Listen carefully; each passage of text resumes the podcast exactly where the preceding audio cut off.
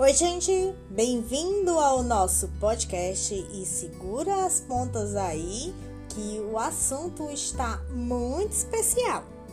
Roda a vinheta.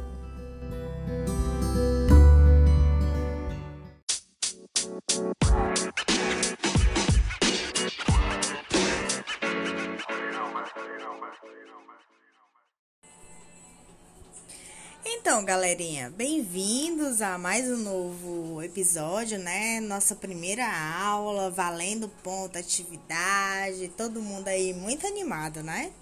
É, se você não participou do nosso encontro do Meet, certo? Dessa sexta-feira, é, você tem que escutar esse podcast e prestar atenção nas orientações sobre a atividade que vocês terão que fazer, certo? É, mas vamos começar a aula. O tema central da aula de hoje é sonhar com o futuro, né? Mas o que, que seria sonhar com o futuro? Na verdade, vocês vão representar aquilo que se está à frente, né? Ou aquilo que se é frente, que, que faz parte do seu potencial futuro, né? As aulas iniciadas nesse ano, elas serão focadas na elaboração do seu primeiro projeto de vida. Preste atenção, projeto para uma vida toda. Certamente, essa será uma das mais sofisticadas e elaboradas narrativas que você fará sobre você mesmo. Então, assim, o projeto de vida é você que vai fazer com base no que você gosta, com base nas suas palavras, na sua vivência. Aí você pode pensar assim, e vai complicar, porque, né? Como é que eu posso projetar o meu futuro todo? Mas calma aí, porque quando a gente fala sobre futuro e projetar o futuro, a gente vai começar a pensar, né? Eu quero que você pare um pouco e comece a pensar como você era primeiro, tá? Como é que você era no ano passado? Pensa aí um pouquinho. Provavelmente você só lembre de forma nítida de acontecimentos de uns seis meses para trás. Depois disso, é, o que, que acontece com a nossa memória, né? Por que, que a gente só lembra de, de seis meses? Por que, que não de um ano atrás? Por que, que a gente não consegue lembrar de detalhes de um ano atrás ou do início do ano? Porque nesse período, né, depois desse período de seis meses, as nossas memórias elas vão começando a ficar embaralhadas. E isso nos mostra duas coisas. Primeiro, temos que ter o hábito de escrever nossas lembranças, acontecimentos importantes para a gente, certo? Segundo, é preciso escrever o que se quer viver, planejar nossos passos, planeje os seus passos, né? Buscar se apropriar do que queremos. Ou seja, você planejou e você tem coisa que você ainda não sabe. E aí você vai se apropriar. Mas, professor, o que, é, se, o que, que é se apropriar? Se apropriar, se apropriar é aprender, é buscar saber, né? Vou trazer um exemplo. Por exemplo, né? Se você quer seguir uma carreira de advogado, primeiro você tem que passar na seleção para a universidade escolhida, não é mesmo? Mas será que antes de passar, será que não existem outras coisas que eu tenho que fazer para que meu plano de ser advogado se torne realidade? Aí pensa aí, será? Será que eu tenho só que estudar? Mas só o fato de saber que eu tenho que estudar para poder passar em uma universidade já é algo, já é uma ação que eu faço antes de se tornar realidade o meu projeto, né? Segundo, né, o segundo passo. A gente tem que substituir as palavras sonho e quero pela palavra vou. Olha só como muda o sentido da expressão quando eu substituo essas palavras. Por exemplo, eu quero ser biomédica. Aí eu vou substituir a palavra quero por vou. Eu vou ser biomédica. Ou então, eu sonho em ser engenheiro. Aí eu pego a palavra sonho e substituo por vou.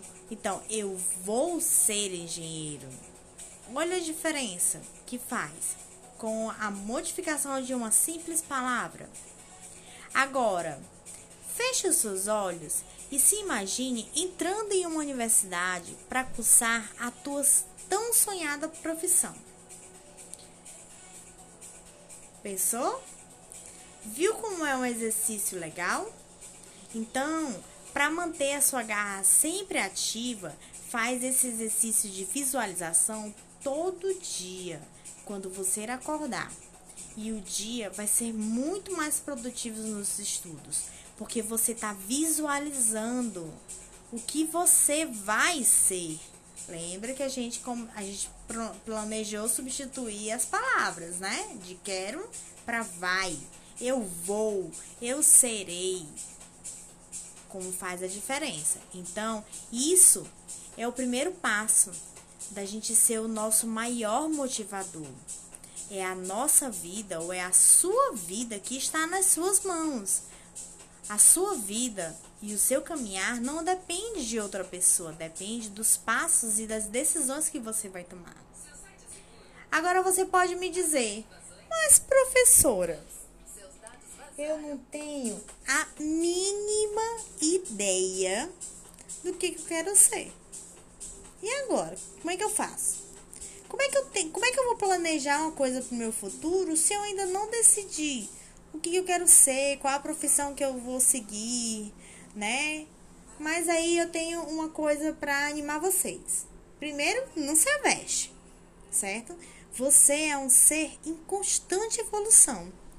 E todo dia é dia para descobrir coisas novas conhecimentos novos, formular novas perguntas em busca de novos conhecimentos. Aí, todos os dias, você tem que fazer aquela velha reflexão, ou melhor, fazer a nossa autorreflexão. Porque é através das nossas tomadas de consciência que vamos crescer como pessoas. E por falar em tomadas de consciência, Vou propor algumas perguntas para você pensar e responder mentalmente. Preste atenção. Primeiro, você exige muito dos seus pais, avós, responsáveis, tios ou irmãos mais velhos? Pensa aí um pouquinho. Segundo, Quais as obrigações dessas pessoas com você? Terceiro, o que você acha ou o que acha que eles deveriam dar a você e ainda não deram? Quarta pergunta: por que, que eles deveriam fazer isso? O porquê que eles deveriam dar para você algo ou alguma coisa? Quinta pergunta: você merece o que exige deles? Por quê? E sexta e última pergunta: de onde vem todo esse mérito? Por que que você se acha no mérito de exigir isso ou as coisas que você pensou dessas pessoas? Você pode estar se perguntando: por que, que eu tenho que fazer essas perguntas, professora? Essas perguntas, além do exercício de autorreflexão, as suas respostas dirão o quão habilidoso socialmente você é. Tudo porque a habilidade social é um conjunto de comportamentos que ajudam em nossas relações sociais. Sabia disso? Elas ajudam com as relações com o nosso próximo e a habilidade social que você aprende ao longo da sua vida, lidando com outras pessoas, né? Por isso que são chamados, por isso que nós somos chamados de seres sociais, ou seja, a habilidade social é uma coisa que você não nasce sabendo, é uma coisa que você aprende, né? Quando a gente fala de habilidade social, né, de aprendizado, a gente lembra também ou traz para o nosso debate da nossa aula a palavra resiliência. Agora, você sabe o que é ser resiliente? Ou ser ou, ou resiliência? Ou ser uma pessoa resiliente? Né? Muita gente confunde a palavra re resiliência com obediência. E são coisas totalmente diferentes. Tudo porque a resiliência é a nossa capacidade de lidar com, com os problemas, né? A nossa capacidade de se adaptar às mudanças, de superar os obstáculos ou resistir à pressão de situações adversas, como choque, estresse, algum tipo de evento traumático, entre outros. Então, a resiliência também é deixar-se ajudar ou ser ajudado, né? Por exemplo, no ano passado, nós tivemos, nós professores, tivemos que ser resilientes e muito, né? Para entender que vocês é, estavam com dificuldades, dificuldades de tecnologia, dificuldades de acesso, dificuldades de aprendizado, dificuldades pelo novo, pelo estresse pós-traumático, né, pelo estresse causado, pelo trauma causado pelo vírus da Covid. Muita gente perdeu pessoas da família, né? E ainda tinha esse estresse do luto, né? O luto, ele deixa a gente sem norte, deixa a gente perdido, sem perspectivas, né? E nesse momento, ser ajudado ou deixar-se ajudar também é uma habilidade que a gente aprende, sendo resiliente. Então, a, o deixar-se ajudar ou ser ajudado é uma habilidade que a gente aprende quando temos um diálogo aberto. Esse diálogo aberto pode ser nas nossas rodas de conversa, com as pessoas às quais confiamos, com os nossos amigos, com os nossos parentes, com os nossos professores. E no decorrer desse ano, nós vamos falar muito sobre isso, porque no segundo ano nós aprenderemos que trabalhos, ações, diálogos em grupo nos fortalece ainda mais. Então, vamos lá, né?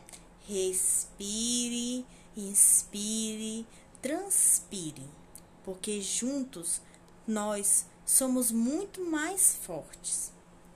E se você não participou da nossa aula no Meet, sua atividade está disponível no grupo da sala, certo? Ou lá no nosso canal do YouTube vai ter um link, assim como tem um link para o nosso bate-papo dessa aula. Tchau! E até o próximo encontro!